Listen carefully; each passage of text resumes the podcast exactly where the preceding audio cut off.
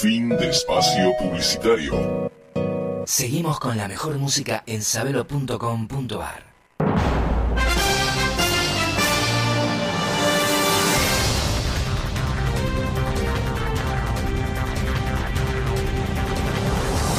...21 minutos en todo el territorio nacional y estamos ingresando en la parte final de este contracara todas las voces. ¿Y Argentina alguna vez, Argentina alguna vez fue el mayor exportador de lo que es leche, carne, trigo, todo el mundo del granos. Y fue el mayor exportador hacia el mundo.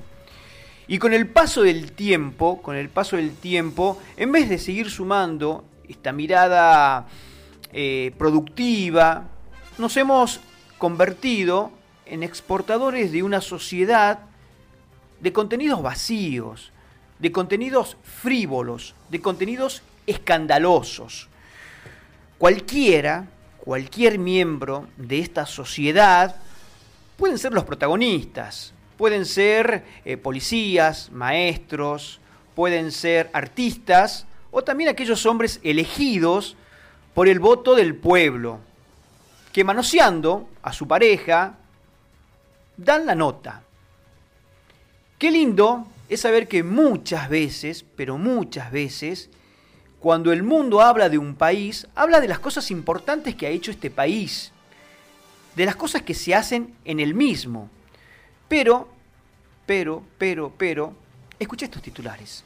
CNN tituló la semana pasada Escándalo en el Congreso de la Argentina. El Washington Post tituló Legislador suspendido por escenas obscenas en una sesión virtual y así te podría mencionar muchos otros diarios internacionales que tuvo como Argentina en su principal titular. Evidentemente el mundo habla, sí, habla de Argentina, habla de nosotros, pero no de una buena manera. Lejos quedaron aquellas noticias que recorrían el mundo acerca cuando Argentina era aquel granero del mundo, cuando Argentina eh, era la principal creadora del bypass, eh, el principal creador del transporte público, cuando Argentina realizaba la primera transmisión de radio a nivel mundial. A la Cámara de Diputados se lo llama honorable. Sí, honorable. Y solo te voy a dar el significado de lo que es la palabra honorable, que es honorado y merece ser respetado a lo que es la estima de los demás. Por ejemplo, durante toda su vida fue honorable funcionario y cumplió honestamente con sus obligaciones.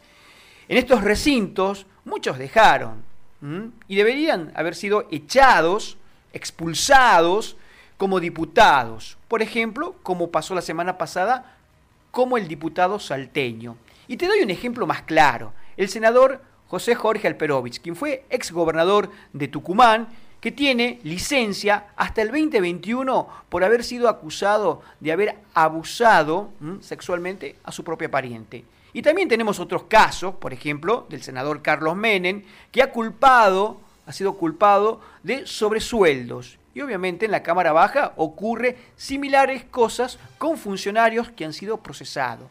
Y te vuelvo a repetir el significado de honorable, que es honorado y merece el respeto y la estima de los demás. Durante toda, toda su vida fue honorable funcionario que cumplió honestamente con las obligaciones. Me hablan de la brecha y ahí veo una clara grieta, un gran abismo entre lo que es representantes y representados. Creo que los funcionarios de ambas cámaras que han sido elegidos por el voto popular, el tuyo, el mío, el de la vecina, el de nuestros parientes, y que han llegado hasta el momento de hoy a sentirse intocables, que pueden actuar con total impunidad. Hay una gran distancia entre lo que es la política en estos momentos y el pueblo. En la educación nos enseñaban que los honorables que llegaban a ser, a ocupar cargos, eran personajes, instituciones que estaban nutridos de mucho conocimiento, de formación, incorruptos, honestos. Todo eso lo supimos estudiar en la década de los 80, aquellos que tenemos más de 40 años, en aquella materia que se denominaba instrucción cívica. Y ¿Qué ejemplo puede tener este mamarracho de Ameri? Que la historia dirá de este vividor de la política, de este obsceno exhibicionista. ¿Qué estudiarán nuestros hijos acerca de esto? Y ojo, esto no es normal, lo que ocurre en nuestra sociedad. Esto no es un modernismo, no es ni de avanzada ni de progre. ¿Quieren ser representantes del pueblo? Hay que ser el ejemplo, pero el ejemplo de una formación, ejemplo de honestidad. Y te doy otro caso, Esteban Bullrich, con la imagen congelada en plena sesión, y el pueblo está pagando para que este mamarracho se siente y ponga una imagen congelada como si estuviera en la sesión. O de Graciela Camaño, esta gran boxeadora que le quiso boxear a Kunkel. Guzmán, semana pasada, el Saraseo Boys. Y con todo esto que te mencioné, ¿vos crees que son honorables? Son personas dignas de que nos representen a los argentinos, que dieron su voto para que ellos estén a donde han llegado? Y volviendo al tema del diputado porno, ¿vos crees que podemos justificar su respuesta sobre la pésima conectividad que tenía? No me vas a decir que gana 15 mil pesos. Actualmente, un legislador de esa característica está ganando mm, arriba de los 161 mil pesos. ¿Y me vas a decir que no tiene para pagar una buena conectividad? Por favor, ¿nos vieron cara de tonto? Sí, yo creo que sí. ¿En qué momento desapareció de nuestro país el significado de lo que está bien, de lo que está mal? Alguien me dijo, cuando salía el tema este del diputado porno, que no tiene nada que ver, no tiene nada de malo lo ocurrido en el Congreso, que no es para tanto. Evidentemente, si hemos perdido la dimensión de lo que está bien y de lo que está mal. Besar una teta no está bien, no es cool, no es progre, flaco. Por favor. Pasa esto porque de un tiempo a esta parte siempre tratamos de justificarnos absolutamente todos. Lo malo con algo peor. Por ejemplo, cobran coima por una obra, pero es preferible eso y no que roben. Yo me pregunto, ¿la coima no es un robo?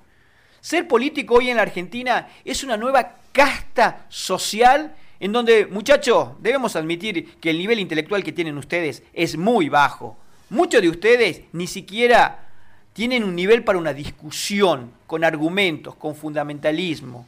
Falta contenidos. Y eso, y eso que tienen, un diputado tiene ocho asesores. Un diputado tiene ocho asesores. Pregunto, de los ocho asesores, no hay uno solo que lo asesore intelectualmente. ¿Para qué tienen esa cantidad de asesores si ni siquiera pueden brindar un mínimo de contenido? Lo que Natura no da, Salamanca no presta.